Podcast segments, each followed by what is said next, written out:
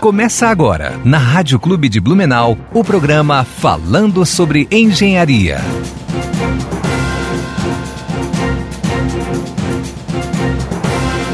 Bom dia, ouvintes. Bom dia, tudo bem com vocês? Primeiramente, desejar um excelente sábado a todos, né? Eu sou o Roger, sou acadêmico de Engenharia Mecânica da Unicelv, né? Sou coordenador do CREA Júnior, é um programa destinado a acadêmicos, né? Para quem não conhece, é um programa que foi criado para trazer o estudante né, de, de, engenharia e geociências e agronomia aproximar da entidade CREA, né, porque muitas vezes o acadêmico ou até o profissional em si às vezes não sabe o papel exato do CREA, né? Então, com essa ideia, o CREA criou o CREA Júnior para estar tá aproximando o acadêmico engenharia, geociências e agronomia da, da instituição.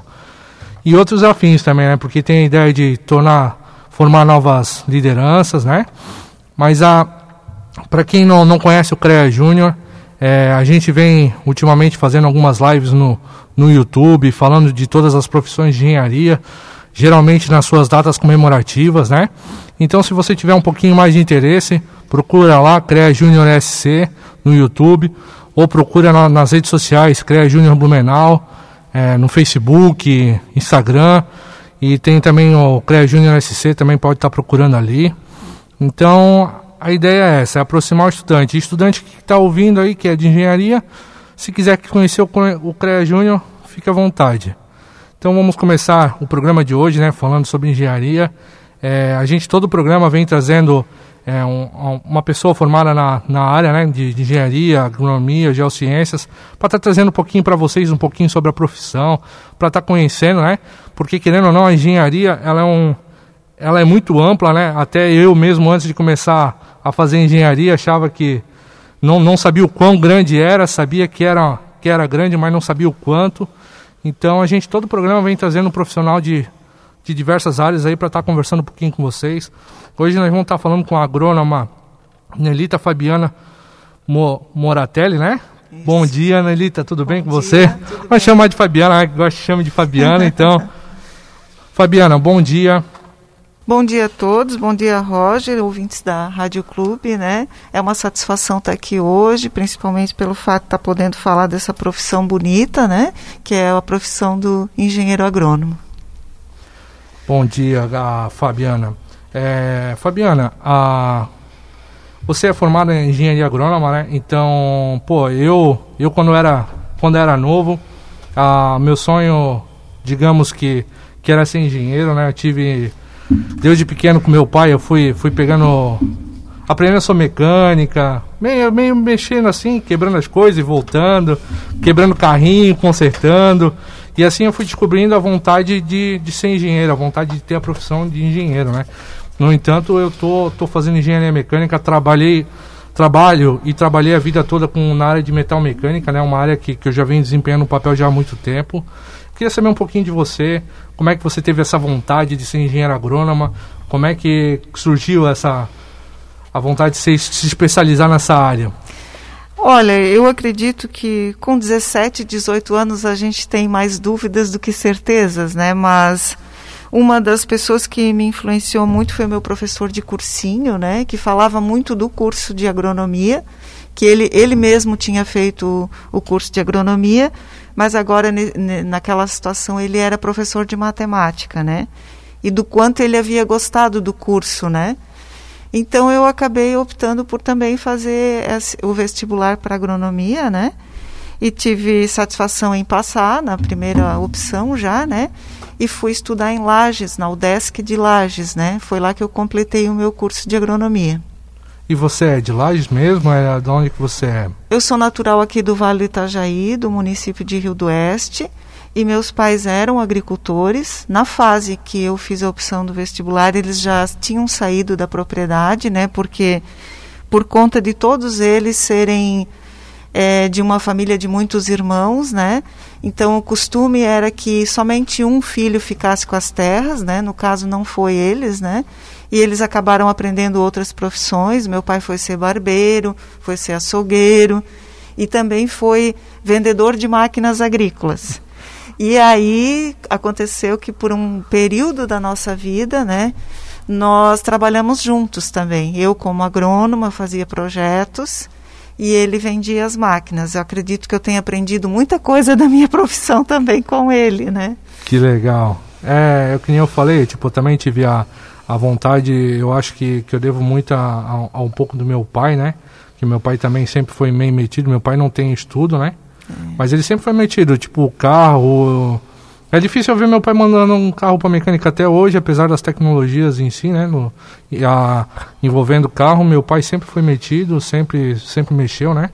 Meu pai é caminhoneiro de profissão, então meu pai pra, e não é só para como é que eu vou dizer só para carro em si, né? Mas meu pai também sempre foi, eu, eu também peguei esse, aprendi muito com ele, né? E despertei a vontade também, e claro, com, conforme eu fui trabalhando na, na profissão de na, na, na, metalúrgica, que nem eu falei, já fui torneiro mecânico. Então também fui desenvolvendo um carinho pela profissão, né? Eu acho muito legal. Eu acho que a engenharia em si, ela ou qualquer tipo de geociência ou até agronomia, né? Eu acho que independente de qual delas, eu acho que tem que ter um pouco de paixão, né? Porque não é que não, não seja fácil, é, a faculdade em si não é fácil, né? Mas eu acho que, que para tu ter sucesso na, na, tua profissão, eu acho que vai muito disso, né? O amor, né? Todo programa que a gente, que a gente vem desenvolvendo aqui, né? Que a gente vem apresentando, é, geral, geralmente não, eu acho que é 99,99 ,99 do, dos engenheiros que, que são entrevistados, eles, eles falam nessa paixão, né? Que a vontade, ou da onde veio, ou o carinho imenso pela profissão mesmo. E eu acho legal isso, né? Porque é, precisa disso, né? Porque senão, se tu não tiver paixão no que tu faz, eu acho que não é que não dá certo, mas sai as coxas, né? É. E o curso de agronomia, ele desde o início, ele foi muito eclético, né? Sim. É, olhando o currículo, eu lembro que eu olhei o currículo junto com meu irmão antes de ir para lá, né? Então tinha assim sempre a parte de cálculo, né, que nos leva depois a a fazer os cálculos de dimensão de construções rurais, de, de dimensão de sistemas de irrigação. Nós somos habilitados a construir açudes de terra, né? Então, isso tudo envolve bastante cálculos, né? A parte das plantas, que acabou envolvendo todo o estudo de biologia, da química, né? E talvez o carro-chefe da nossa profissão de engenheiro agrônomo seja justamente a parte de solos, né? Gênese, a formação do solo, a fertilidade do solo, as adubações conforme as culturas, né? Sim. Apesar de todas as áreas, assim, cada as profissões elas são às vezes têm alguns viés em comum, mas em algum momento ela se diferencia, né? Sim. E eu vejo a agronomia dessa forma, que o solo, né? O entendimento do solo para nós agrônomos é algo muito importante, né? Além de, claro, que se você evoluir na profissão, for fazer uma pesquisa, um doutorado, vai poder ser um melhorista de planta, né? Por exemplo, como a Epagre hoje tem é, cultivares de arroz selecionados, cultivares de maçã, né? Sim. Uma é, profissão e... bem, bem diversificada. É, eu, tipo assim, ó, o pouco que, que eu acompanho, né, que, claro, depois que eu, que eu comecei a estudar, eu comecei e participar do CREA Júnior, claro, eu comecei a acompanhar as outras engenharias, né? Então, eu vi, tipo, claro que eu não, não vou buscar a fundo, né? Mas eu vi algumas reportagens falando que, que o Brasil ele vem batendo recordes é, de, de plantações em pouco espaço, economizando agrotóxicos, não, eles chamam de é, agrodefensivos, né? Então, o pessoal vem, vem, vem desenvolvendo estudos em cima disso que vem melhorando cada vez mais. O Brasil, se eu não me engano, é, o Brasil ele utiliza, acho que é 14, eu não lembro agora a parte que o Brasil usa do território dele com, com plantações, né? E cada vez vem diminuindo e se for comparar com, com outros países aí, é, é, não chega a ser nada, na verdade. Claro que o Brasil é um país continental, né? Se a gente for, for analisar, né? Mas é, comparado Sim. a outros países, é, não, não, não tem nem, nem como comparar, na verdade, né? É, nós temos essa característica de produzir principalmente soja e milho para compor a ração né, dos animais, desses animais, não só nossos aqui, como Santa Catarina, que é campeão em produção de frango e suíno, né? Sim. Mas também os animais dos outros países, né? Sim. Também exportamos, né? E tem mercados em, em ascensão, como é a Índia e já foi a China, né? Então tem uma perspectiva para o agronegócio de aumento, aumento ainda em termos globais, né? Sim. É, porque eu acho que é um pouco da ideia, né, da, da agronomia, só, não só da agronomia, né, mas todas as áreas que, que envolvem a, a parte de, de plantio, de, de produção agrícola, né, eu acho que a ideia é, é tu, tu, tu produzir em curto, em pequenos espaços, né? E aumentar a produção, né? Tem, em outros países vem fazendo os, não sei se no Brasil também, porque, como eu falei, eu não, não me aprofundo tanto na, na área, só que é, produções elevadas, tipo verticais. Também. E, e, assim por diante. A tecnologia hoje, eu acho que em pouco tempo ela deu um salto muito grande, né? Ah, mas, Fabiane, ah, eu queria saber como é que, como é que você foi trabalhar na, na Ipagre. Você trabalha na Ipagre, né? Como é, que você che... como é que você chegou até lá? Como é que foi para você chegar até lá? Através de concurso público, né? Que habilitava quem tivesse o curso de agronomia, né? E na Ipagre eu assumi a função de agente técnico de nível superior, né? Então nós uh, também somos chamados de extensionistas, digamos assim, né? Nossa função, né? Sim. E a gente está ligado a, a função executada é assistência técnica e extensão rural. Sim. Esses dois viés, digamos assim, eles estão uh, de uma maneira é, dentro de um guarda-chuva maior, que é pensar o desenvolvimento regional de uma região, da, desenvolvimento rural de uma região, né, digamos assim. Então, nesse sentido, a gente se reúne na IPAGRE, cada regional tem a sua, e, e, discutimos quais são as atividades que a gente vai trabalhar, né, quais são as atividades que a gente pode dar mais apoio, em função da vocação, do meio físico, né, dos recursos naturais e culturais que aquela região tem. Sim, é, a, quem você falou ali de trabalhar de extensionista, né? É, até teve a, a Daniele, que teve com, conosco há alguns programas atrás, né? Ela, ela teve falando e falou também do, do pequeno produtor, né? Que eles vêm, ela vem desempenhando um trabalho em Dayal e, e, é muito voltada ao pequeno agricultor, né? Porque a nossa região em si ela não tem um grande produtor, né? Não. Se for analisar. Então ela disse que, que vem desempenhando um, um trabalho legal. É, é quem a gente comentou, chegou a comentar no, naquele programa, que, que é muito legal esse trabalho que a, que a IPAG em si vem desenvolvendo com esses pequenos, né? Porque, querendo ou não, é, é da onde que sai é, grande parte do que a gente consome, por exemplo, com hortaliça. Hortaliças. É, claro que não coisas de grande produção, né? Que nem uhum. arroz até a gente produz aqui na nossa região, né? Mas Sim. tem você falou milho, soja, que não é da, da nossa região. Isso. Mas a hortaliças e assim por diante, né? Então a gente tem, tem essa, essa produção. Em Dayal, eu já trabalhei em Dayal também, antes da Dani. O foco é bem hortaliça mesmo, a produção de hortaliça a campo, que é uma tradição dos, de alguns verdureiros que a gente chama de aqui da região, né? Que antigamente eles vinham e traziam para Blumenau. Vendiam nas ruas, vendiam. Parece que existiu uma feirinha muito antiga ali perto de Santa Isabel alguns relatos assim das pessoas mais velhas, né? Depois foram mudando, né? Criaram-se os SEASAs, né? Que hoje é um o SEASA de, de Blumenau, ele trabalha também, ele atende a maioria são agricultores de Indaial, né? E outros que vêm de outras regiões que trabalham na pedra, né? Ali na pedra eles eles podem vender o seu próprio produto, né? Para donos de restaurante, supermercadistas de menor porte, né? Que não estão nessas grandes redes, né?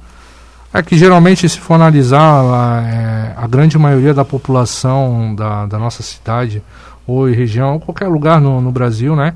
Ela não, não, não vê esse pequeno produtor, né? Ela vê o que ela, que ela vê, tipo um macro, né? Ela vê coisa grande só é, não sabe, muitas vezes está comendo um alface ali, está comprando um alface, um brócolis ou qualquer outra coisa dentro do mercado e não sabe de onde é que sai, né? Está saindo do lado da casa dela, muito provavelmente, e está vindo para dentro da casa dela. Eu vejo, eu vejo porque hoje eu consigo ver mais. É, é um, o meu sogro tem, tem sítio no Belchor, então é colono também. Então ele tem contato com outras pessoas, de um vende pro outro. Ah, eu fui lá e matei um porco e já divide. E tem ainda, tipo, uhum. é um negócio que meio que essa troca de, de que, que eles faziam antigamente de alimentos se acabou. né? Mas ainda no, no, interior eles conseguem ainda fazer esse tipo de, de serviço, né? É. Foi isso que eu percebi quando eu vim trabalhar em Blumenau, que apesar de aqui não ter produção de hortaliça, ainda existia uma agricultura bem a gente não, não quer mais falar que é antiga ou primitiva, porque na verdade ela pode até ser moderna, dependendo da, da maneira que a gente olha, né? Sim. Essa, essa coisa de ter um animal para seu próprio consumo e trocar uma parte do animal com um serviço que a pessoa pode, uma outra família pode fazer para ele, né?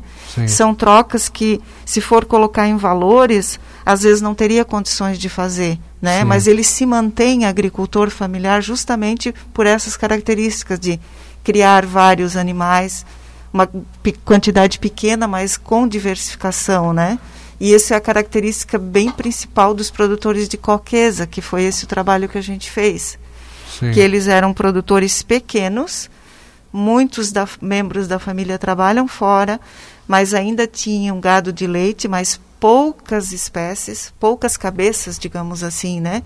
Então não se adequa a um grande produtor de leite. Aí as regras são geralmente feitas para grandes produtores de leite, grandes laticínios, e tudo isso ficava difícil para o nosso produtor aqui, porque Sim. ele era muito pequeno, né?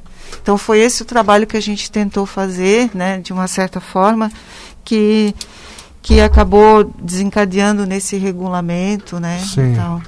É, eu vejo, tipo assim, muitas vezes, que nem, a, que nem eu falei ali, eu comentei no meu, no meu sogro, né? Muitas vezes não compensa para ele se, se for analisar por custo e a produção em si, né? Ah, tu vai criar um, um animal ou alguma coisa, não, não compensa, mas é que nem ele falou, é diferente. O pequeno produtor ele é, é natural, né? É. Não, não usa. O tipo de alimentação é diferente Exatamente. e a própria mão de obra dele está sendo empregada naquele processo e acaba baixando o custo. Sim. Porque eu não sei se ele for trabalhar fora se em termos financeiros e fazer uma planilha, o que é que vale a pena, né? Sim. De repente ele tem um pouco de batata doce, um pouco de cana, um pouco de milho e tudo isso completa um cardápio, né? Sim. Então acaba compensando, né? Dessa forma, analisando assim e pensando também na sustentabilidade, né? Na biodiversidade. Uma coisa é você ter uma monocultura de soja Outra coisa é você ter uma pequena propriedade com vários tipos de planta, com vários tipos de animais, né? Então, é esse tipo de, de agricultura a gente chamou que é um sistema agroalimentar diferenciado, né? Para isso, a gente usa o nome do Coquesa como um carro-chefe para dar um pouco de visibilidade ao sistema, mas é o sistema em si que tem a sua sustentabilidade. Esse antigo talvez se manteve, né, por questões de não valer a pena investir em grandes maquinários porque as terras eram muito quebradas, né? Ainda tinha que ficar trabalhando fora porque senão não sustentava toda a família. Então esse esse nunca passar para uma agricultura realmente de ponta, de pop, né, de agropop, talvez permitiu que esse pequeno ficasse ainda sobrevivesse, né, e com Sim. qualidade de vida né? Foi uma maneira diferente, né? Tem algumas melhorias para fazer, inclusive de autoestima, porque nós precisamos também mudar esse paradigma, né? Exatamente. Do moderno, do tecnológico, né? Exatamente. A gente, por exemplo, como agrônomo, ainda não sabe se essa dieta que o teu teu parente, desculpa, meu sogro, teu sogro faz ela é tão boa quanto uma ração formulada. Sim. Não podemos desprezar, mas aí teria que ter estudos. Sim. Mas aí as estruturas todas funcionam para analisar a ração formulada, Sim. né? É uma coisa complexa. Não que a ração formulada não seja boa, é ótima para um, um, determinado sistema de produção. Né? Exatamente. Né? Fabiana, eu queria saber como é que é uma, uma no, claro que a engenharia agrônoma tem a ver com alimentos, né? Mas como é que você foi foi fazer estudos de alimento, foi trabalhar com essa área. Que a, a a IPAGRE geralmente a gente pensa, quando fala em IPAGRE, né, a gente pensa em plantação, não um alimento em si, né? A produção de alimento, tipo, nem você falou há, há pouco do corqueza, né? A produção em si do, do queijo, né? A gente não, não, não pensa muito nesse, nesse pequeno detalhe. Sim, é, realmente é o o perfil do engenheiro agrônomo é mais esse, né, de cuidar de uma lavoura, mas a gente também recebe orientações no curso, a grade curricular, né, que envolve as tecnologias de produção de alimentos. Então nós aprendemos como se faz um salame, como se faz um embutido, como se faz uma conserva, né? Aprendemos sobre os micro-organismos que são patogênicos, aprendemos os métodos que, que acabam por excluir esses micro-organismos do processo, né? E dessa forma, podendo compreender um pouco isso, nós nos envolvemos com um trabalho que a nossa colega da Ipagre já tinha no município de Timbó, que era de início foi uma iniciativa do consórcio intermunicipal de turismo, né? Sim. Que queria um, um, produto, algo que simbolizasse a região, né? Sim. Mas que tivesse com, ligado com a agricultura, né? Então, assim, por exemplo, a gente sabe que o Heringsbrot, ele é um, um, um alimento tradicional, mas a sardinha vem lá do oceano, né? Sim. Então, como é que a gente ia fazer esse link, né? E começamos a, a fazer a discussão do coquesa, que estava muito distante ainda de ser valorizado como um alimento seguro para a população. Alguns falavam até que ele era um queijo podre, né? Sim. Então, como é que a gente começou assim se duvidar cientificamente de que alimento era esse? Aí partimos para fazer análises, né? Sim. Análise do leite, análise do queijinho, análise desse, desse processo no final que passava pelo cozimento, né? Sim. Se o cozimento tornaria então esse alimento inócuo, né? E foi exatamente o que aconteceu. Durante a fase do queijinho, existiam algumas bactérias ainda que poderiam causar numa certa concentração que não seria ideal, né? Mas que depois do cozimento é, elas acabavam desaparecendo, né? Mas aí houve todo um, um processo também de, de melhoria dessa, dessa forma de pensar isso, que no final nós até já nos questionávamos o que é que acontecia entre a fase do queijinho, a fermentação desse queijinho para dar o ponto do cozimento. Porque inicialmente você pega o queijinho, né? que é um, a coagulação natural do leite, tira bastante o soro dele, deixa ele bem enxuto e por uns três, quatro dias você deixa ele fermentando. Nós usávamos a palavra maturação, mas depois nós técnicos, pesquisando nos, nas, nos livros, em, em artigos mais recentes, percebemos que não, que ali estava ocorrendo uma fermentação. Então é uma é um microorganismo ou mais que atuam nessa nessa fase também, que nós ainda não sabemos quem é. Né? Então agora ainda existem pesquisas até com a parceria além da FURB, né? A FURB está fazendo a parceria com a Universidade Federal de Santa Catarina para fazer a, a metagenômica disso, né? Quais são realmente os microrganismos que estão envolvidos, né? E, e se esse processo que é o mais rico, é o mais intrigante de todo, se esse processo dá certo, o produtor consegue fazer o cozimento e ficar ideal, né? Agora, se esse processo entre o queijinho e a sua transformação ali, ele para de ser branco, né? Ele tem que ficar todo um amarelinho bem claro, não pode mais ter Sim. nenhum grânulo branco, né? Se, se existe problema na qualidade do leite, esse processo não dá certo. Então a gente começou a bater muito nesse sentido, que sim, que havia higiene, que havia qualidade no produto, só que a gente precisava estudar melhor, sim. né? E eh, precisava alterar as leis, né? Porque as leis eram feitas para grandes laticínios, onde a pasteurização é obrigatória, né? Então, sim. hoje, quando se fala em queijo artesanal, é um entendimento que é um queijo feito sem pasteurizar. Né? Então, para muitos de nós, técnicos principalmente, isso era um grande risco alimentar, porque você pode estar tá transmitindo tuberculose, por exemplo. Né? Exatamente. Né? Então, como é que a gente vai fazer com que isso seja seguro? Eu respeito o modo de fazer, mas eu também dou segurança para a população, né? Então, existe todo um trabalho de que esses animais realmente estejam sadios, acompanhamento dos animais, buscando a certificação desses animais e também desse processo, né? Tem todo que é um feito... controle de qualidade, né, em cima do, do produto, um né, para a gente qualidade. ver é, numa coisa simples, né, como a engenharia está, está envolvida, né? Porque, é, se eu não me engano, o coquês é conhecido como queijo velho, né? É. A minha mãe A minha mãe, ela é, é um queijo que ela, que ela, que ela adora, nunca, nunca vi. Uhum. Então é uma coisa simples, né? É uma, não é que é simples, tem todo um estudo em cima dele, mas é o pequeno produtor que, que ia lá, fazia, né? É uma coisa que, que se eu não me engano, é regional, é daqui, né? Não, é daqui, do não, Vale Itajaí. Não, se você for procurar em em qualquer outro lugar no Brasil não, muito provavelmente não vai achar. Encontra sim outras coisas parecidas, mas igual a esse não vai achar, né? E também assim um desafio que é até interessante que você que é o estudante de mecânica, né, Roger, por exemplo, nós encontramos duas propriedades que uma centrifuga o queijinho numa centrífuga de lavar roupa, Sim. tá?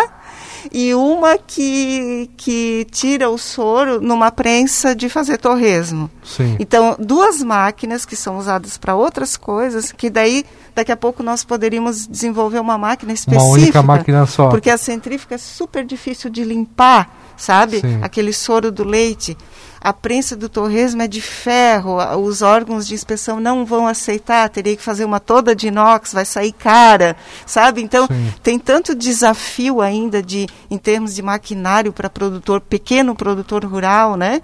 Que a gente fica às vezes se se, de, se depara com isso, né?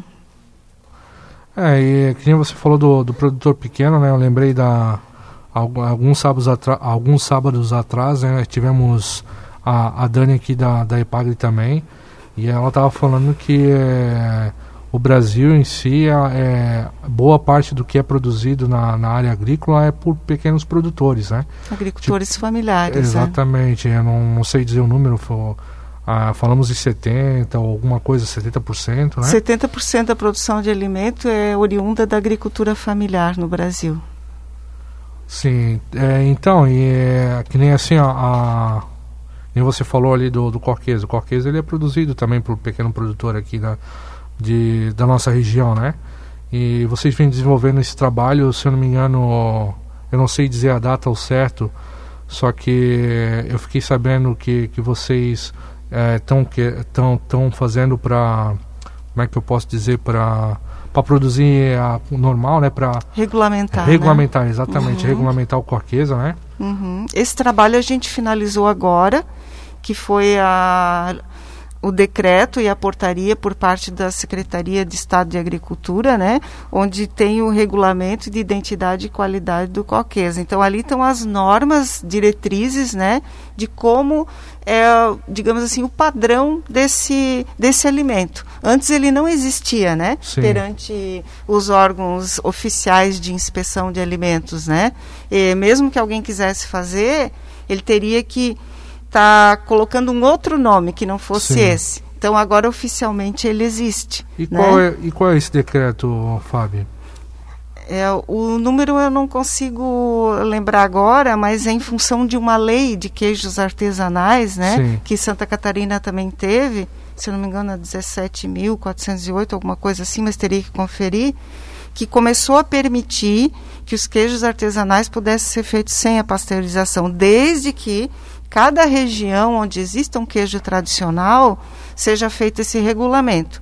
Sim. Então, como nós começamos esse projeto em 2009 e nós estávamos adiantados já nisso, o nosso o regulamento foi o primeiro do estado a ser publicado, né? Sim. Até a gente recebeu assim elogios da Secretaria de Estado de Agricultura, porque nós fizemos um trabalho realmente interinstitucional. Sim. Conseguimos trabalhar EPAGRE, SIDASC, FURB, né, a universidade, enfim, a ANVI, que a Associação dos Municípios, né, foi assim muito importante nesse contexto para nós e as entidades realmente conseguiram conversar, né? E passava, é, por, por todo esse tempo passaram administradores diferentes, prefeitos diferentes, secretários de agricultura diferentes e a, o, o projeto ainda sobreviveu, né? Ele não, não virou assim um uma questão só política, né? todos os, na verdade, todas as lideranças que passaram compreenderam que era importante seguir em frente, né? E é legal que é um produto da, da nossa região, né? É uma, uma identidade, né? Da região em si, né? E eu acho que é, tu, tu, conseguindo legalizar a produção, você vai poder estar tá comercializando no, no país todo, quem dirá fora do país, né? Vai, vai tornar a nossa região uma região conhecida, assim como é conhecida por outros produtos, né? Assim como é a cerveja. Exatamente. Né? A ideia também é para ir para um caminho de indicação geográfica, né? Agora, a partir desse regulamento, tudo vai ficar mais fácil. Sim. Inclusive a questão do patrimônio cultural, que era um outro processo que a gente encaminhou, o IFAM, né, que é o Sim. Instituto Patrimônio Histórico Nacional, mas que o próprio IFAM percebeu que nós tínhamos essa limitação de estar tá pedindo como patrimônio cultural algo que estava ilegal, né? Então eles disseram, meu, como é que nós vamos dar esse título, né? Isso vai gerar um conflito na sociedade, porque os produtores vão se achar no direito de vender e aí os técnicos também vão se achar no direito de não permitir a venda, Sim. né? Então com isso a gente acredita que é, suavizou esse conflito e agora sim nós vamos tentar partir para uma estruturação de efetivamente conseguir a parte ainda é um problema para nós a sanidade do rebanho. Sim. Conseguir certificar esses animais livres de tuberculose e brucelose. Nós já fizemos alguns testes de brucelose, por exemplo, a, a cidades que já disponibilizou. Nós já fizemos alguns testes em algumas propriedades, nenhuma apresentou a doença, Sim. né? Tuberculose, eventualmente acontece algum foco, não nesse grupo, mas em, em outro grupo, por animais que são comprados fora da região e às vezes entram contaminados, né? Sim. Existe esse quadro, mas existe todo um trabalho para tentar ter certeza e orientar muito bem os produtores e também um acompanhamento de fiscalização para que, que a gente diminua esses riscos de entrar um animal contaminado, né? Sim. E também por, explicar assim, eu sempre gosto de deixar bem claro que os riscos são grandes, mas o maior problema da tuberculose no Brasil não é na área rural. É lá nas favelas. Né? Não se fala mais esse nome, mas é lá nas comunidades carentes, onde as pessoas dormem com muitas outras juntas, né? se alimentam mal, é, possuem os vícios, né, os problemas dos pulmões. Então, isso é um, é um problema muito grave. Daí todos ficam com medo da tuberculose, né?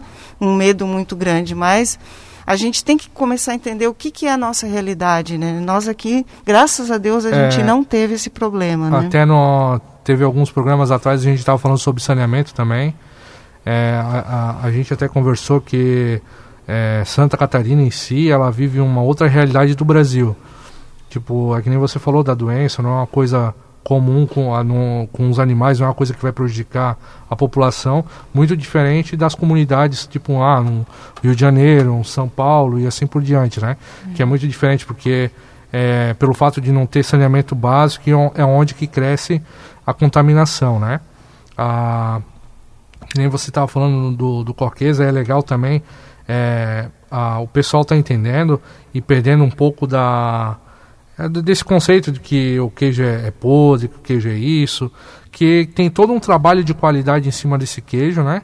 Que a partir do momento que, que tiver na, nas prateleiras do supermercado, com certeza vai ser um produto de procedência, porque Sim. que nem você falou, tem estudos em cima disso, vocês fazem verificação, é, olham se os animais estão com algum tipo de doença, como é produzido. É que nem você falou ali para mim da, da prensa, que é, que é de, de ferro, teria que ser de inox. É tudo, já, já veio na minha cabeça como é que dá, daria para fazer, talvez. É tudo uma coisa que dá, dá para ser estudado, Isso. dá para ser melhorado. As parcerias, é, né?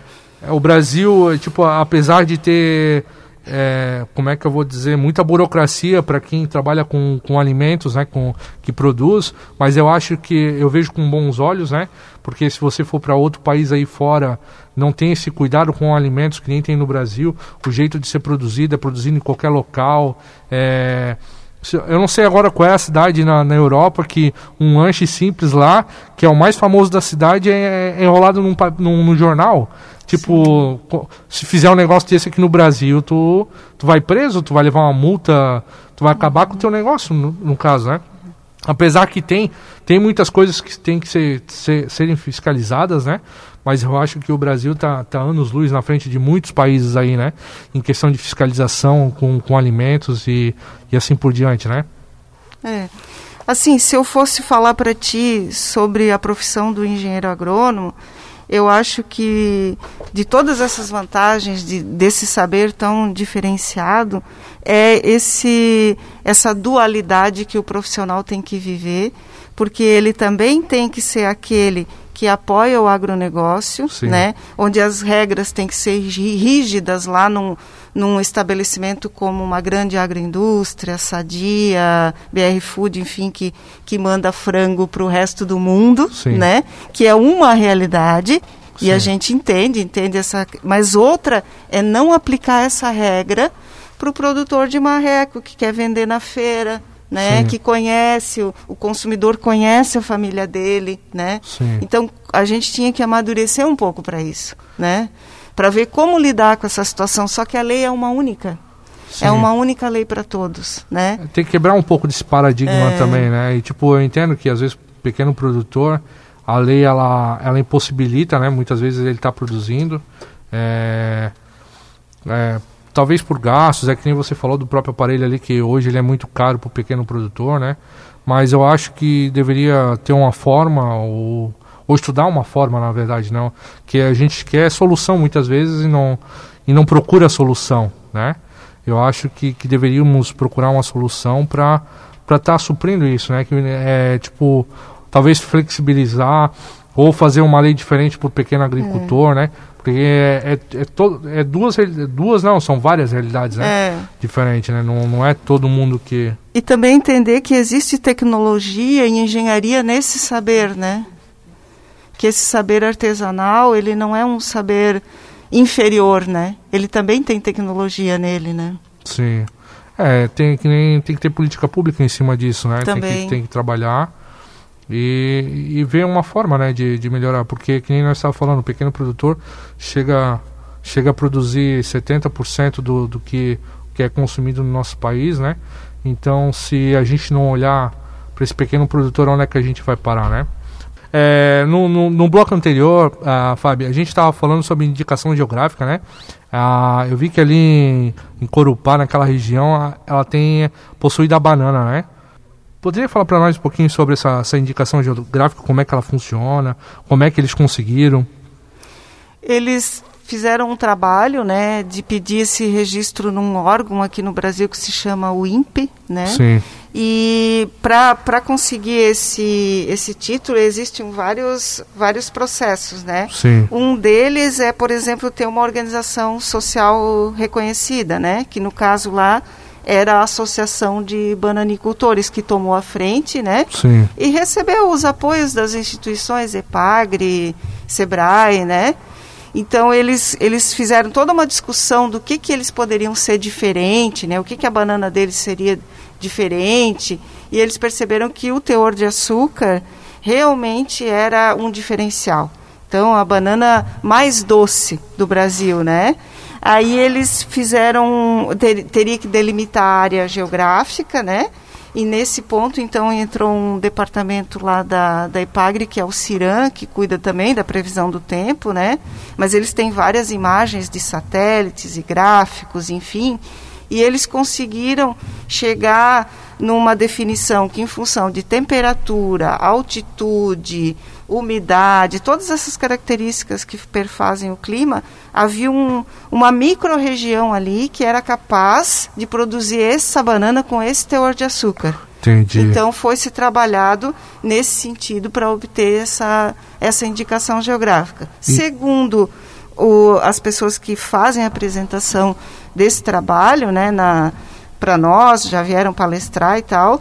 É, depois disso houve assim um, uma valorização da, daquela banana, né?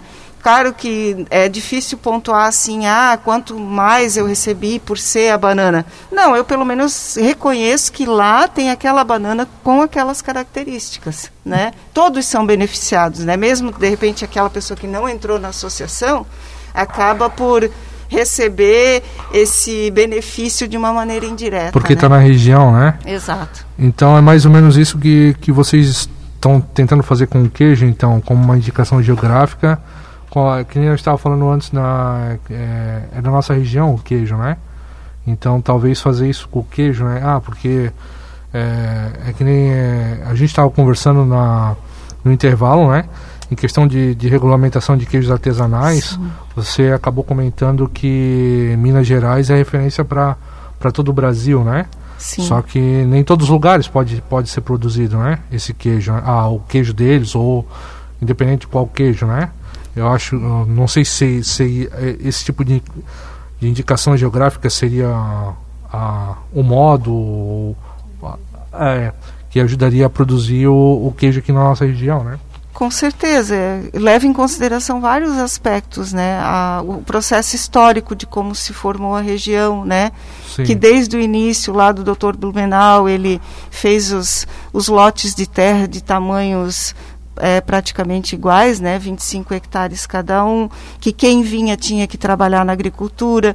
Então, para sobreviver nessa agricultura aqui, ela acabou se desenvolvendo o que a gente chama, os pesquisadores da área vão chamar de um policultivo, né, que é aquela diversidade que a gente já comentou anteriormente, né? Sim. Então, esse essa indicação do queijo, além dele ter essa particularidade do modo de fazer, desse queijinho ficar fermentando, depois ser cozido, né? Sim. Servir no pão, em cima do pão, ou mesmo comer puro, né? Já é um modo de fazer especial. Mas atrás desse modo de fazer tem as pessoas que desse processo histórico viveram de uma certa maneira ao longo desses todos esse tempo, desde 1850, né, que acabou nesse sentido. Por que, que não, já não acabou todas as vacas, né? Porque Sim. já se modernizou tanto, poderiam ter vendido todas as vacas e feito outras atividades. Não, é porque está dentro do hábito cultural dessas pessoas ter sempre um pouco de vaca, um pouco de leite, fazer o queijinho, fazer o coqueza, né? Sim. E também esse hábito, ele permaneceu nos cafés, nos, dos clubes de caça e tiro.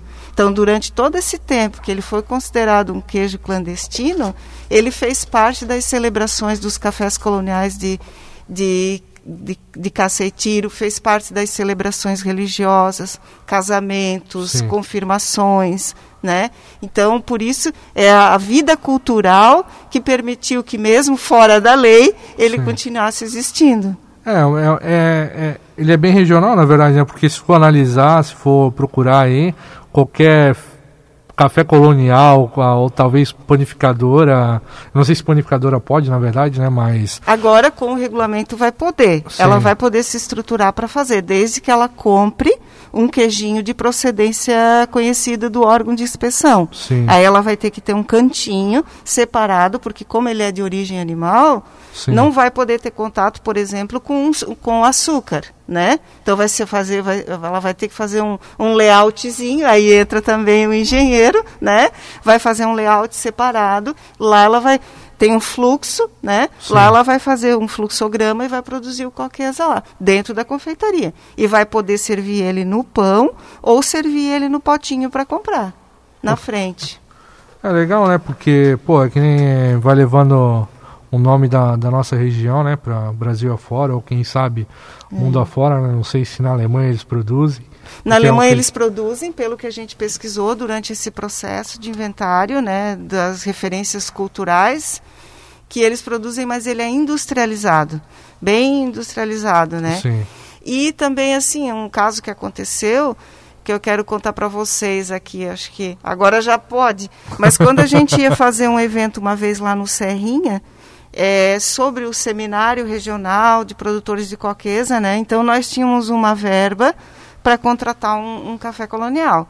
Aí nós fizemos três orçamentos o estabelecimento que ganhou foi o, o Erno Bublitz, a padaria Bublitz, Sim. né? E a gente sabia que eles sabiam fazer o qualqueza. Não, nós queremos que você sirva qualqueza nesse dia. Nós recebeu, o estabelecimento recebeu uma denúncia, foi fiscalizado, todo o qualqueza foi apreendido e no dia do seminário não tinha qualqueza. Sacanagem. o Erno não está aqui, infelizmente, para dizer que é verdade, mas com certeza ele confirmaria. É porque é, é, é, bem comum, né, na verdade, né? Tem, tem, tem várias pessoas que, que consomem, né? É, é que eu falei antes, é, tipo, tu vai num, num café colonial, se não tiver o, o queijo qualquer em cima do pão, não é o mesmo café colonial, né? É uma coisa normal, comum. Então, claro que a, a gente tem que, tipo... Ter o cuidado, né, Exatamente. Né? fazer inocuidade do alimento. Ninguém quer colocar ninguém em risco, né? É, mas é, é que nem nós estávamos falando, tipo, tu vai no, no café colonial, tu, tu tem a cuca, né, que é regional, a linguiça blumenau, que, meu, tu, tu vai, que nem você falou antes, vem o pessoal de fora e ah, linguiça blumenau, e no, entendeu? É, tipo, claro, é produzido em outras regiões, mas são, são marcas que remetem à nossa região, né? Nem cuca, cuca se for procurar em, fora de Santa Catarina, ou, ou até em alguns lugares de Santa Catarina ninguém vai saber o que que é, né? é, pão doce, sei lá o que, que eles vão, vão falar, né? Mas é uma coisa regional, é, uma, é, é um traço da cultura europeia que a gente tem na nossa região, né? Da cultura alemã em si, né? É, que nem nós estávamos conversando no intervalo ali, você falou que é, o coquês ele é tombado como patrimônio público de Blumenau. Isso, isso aconteceu. A gente até na época eh, criou um certo uma dúvida, né? Sim. Porque a prefeitura, através de alguns vereadores, eles fizeram uma lei que reconhecia tanto a linguiça blumenau quanto, quanto o coquesa como tombamento, né? mas hoje em dia se tem um entendimento, né, com o passar do tempo, que tombamento para patrimônio cultural não é aplicado mais a palavra tombamento, né? Porque sim. não é um bem público arquitetônico, enfim, mas já foi, sim, com certeza, uma atitude muito boa, porque começou a valorizar esses produtos, né? Agora o que a gente precisa é reconhecer ele no estado de Santa Catarina como patrimônio cultural de natureza imaterial, é assim que se denomina, né? Sim. Qualqueza como patrimônio cultural de natureza imaterial né? Sim. E aí a gente vai buscar reconhecer ele no âmbito do Estado de Santa Catarina, através da Fundação Catarinense de Cultura, e da sequência do processo que a gente já iniciou em 2016, pedindo o registro no livro dos saberes do IFAM, que daí esse, o IFAM tem um livro dos saberes, assim como ele já, por exemplo, reconheceu como patrimônio cultural a capoeira, né? Ele vai reconhecer o, o coquesa né? Mas Sim. é um processo bem longo que exige um estudo antropológico, da, histórico, da, né? histórico, né? Da região, todas essas questões. Mas já foi feito um bom trabalho com isso, né? Através do departamento ali de desenvolvimento regional da FURB, Sim. né? Com a professora Marilda e a gente está dando continuidade a esse trabalho. Ah, aqui em Blumenau também tem, tem ah, você falou em algum outro produto também que é tombado, né? Que é a a linguiça blumenau, né? Também é no mesmo processo, né? Eu acredito, eu não estou envolvida diretamente com a linguiça blumenau, mas eu acredito que eles vão partir para a busca da indicação geográfica. Sim. Porque como linguiça já é preconizado que é um produto que tem que ter o registro, né? E todos os os estabelecimentos que fazem a, a linguiça blumenau já estão regularizados na questão sanitária, vai se tornar mais fácil para eles pedirem a indicação geográfica. O que, que é o trabalho ali? Eles vão ter que desenvolver um caderno de, de normas coletivas, né? O tipo de carne, é, a característica da linguiça blumenau é aquela linguiça em formato de fechadura, né? Sim. Então eles vão ter que trabalhar bastante entre eles para manter um padrão, para se eles vão pegar esse selo, independente se foi a A ou B a agroindústria que fez a linguiça, ela vai ter as características da linguiça blumenau, né? E Fábio, tem algum outro alimento que que ele está tentando ser regulamentado pelo IFAM, né, como é, produto co colonial, no caso, que é o mesmo sistema do que a gente vem falando do coquesa, né, do queijo daqui na nossa, nossa região? Pelo IFAM não seria alimentos, eh, especificamente podem entrar alimentos, mas são aspectos culturais, digamos ah, assim, a dança folclórica, né? Mas assim, o que a que hoje poderia dizer que ela está buscando fazer, que ela tem essa iniciativa, Sim. é tentar colocar no mercado 10 regulamentos para queijos artesanais conforme a sua região. Sim. Então, nós fizemos aqui do Coquesa. Existe uma iniciativa de estar tá fazendo o queijo diamante ali na região de Major Gessino. Sim. O queijo serrano já está mais adiantado, já conseguiu fazer também. E quando eu participei o ano passado de um evento de indicação geográfica, todos os técnicos da EPAG trouxeram das suas regiões vários queijos artesanais com denominações diferentes, né? Então é provável que isso aconteça. E nós aqui, nós vamos fazer do queijinho agora. Sim. A ideia é que vai ser mais complicado, né? Sim. Porque daí a ideia é fazer um regulamento que não é necessário pasteurizar o leite para fazer o queijinho, né? Sim. Então, principalmente voltamos à questão de resolver a garantia de que esses animais estão sadios, né? Que esse é o nosso calcanhar de Aquiles por enquanto. Eles, a maioria não tem o problema, mas nós temos que provar que ele não tem. É para a gente ver, né, pro, pro ouvinte é, que, que, que, está nos, nos, ouvindo agora, né, para ver o quanto a engenharia em si ela está envolvida, né. É, se for, que nem eu falei antes, é, pô, coquesa é um alimento comum aqui na nossa região. Todo mundo pensa que é uma, é uma coisa simples, né? É. Que eu tô vendo que não é. tô, tô aqui conversando com você já, já uma hora, né? E tô vendo que não, não, não é. Tem todo um estudo em cima, tem todo um trabalho no desenvolvimento para poder garantir a qualidade do produto, né? Que, que esse produto chegue na, na mesa do consumidor, que possa chegar na mesa do consumidor, na verdade, né? Com uma, de, de forma com, com qualidade, um produto bom e um produto da nossa região, né? Ah, Fabiana, é, infelizmente está chegando ao fim a nossa, a nossa entrevista aqui. Nosso bate-papo, não digo entrevista, né? Nosso bate-papo foi muito bom. Aprendi bastante hoje também, porque é um não tem nada a ver com engenharia mecânica, mas cada vez eu vou pegando um pouquinho. Vou tentar pensar naquela máquina para desenvolver, para estar tá tirando, é, pressando. O exatamente. Vou tentar estar tá pensando um pouquinho nisso para é uma mão lava a outra, né? Um, é, várias cabeças pensantes chegam à solução e muito mais fácil, né? Na verdade. Então, Fabiana, se quiser passar um pouquinho com um, um contato teu, é, como a gente pode te achar, ou é, rede social, quiser estar tá falando para nós ali, pode ficar à vontade. Olha, eu passo sim, a gente está à disposição, né? Meu número de WhatsApp é o 991481836.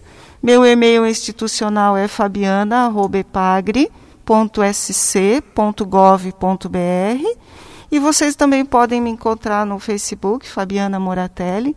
Né? Tem Instagram também, Fábio Moratelli. Não sou uma pessoa muito ativa nas redes sociais, mas respondo na medida do possível, tá ok? Agradeço a oportunidade, Roger e demais ouvintes da, da Rádio Clube.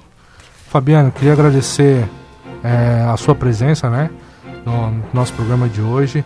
Queria agradecer a todos os ouvintes por estar tá se disponibilizando aí, ouvindo, querendo saber um pouquinho mais sobre engenharia. Desejo a todos um excelente sábado, né?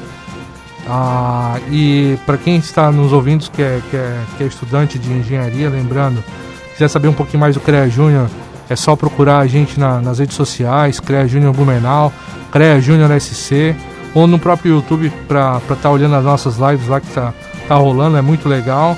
É um CREA Júnior SC. Ah, queria agradecer a todos e até o próximo sábado. Tchau, tchau.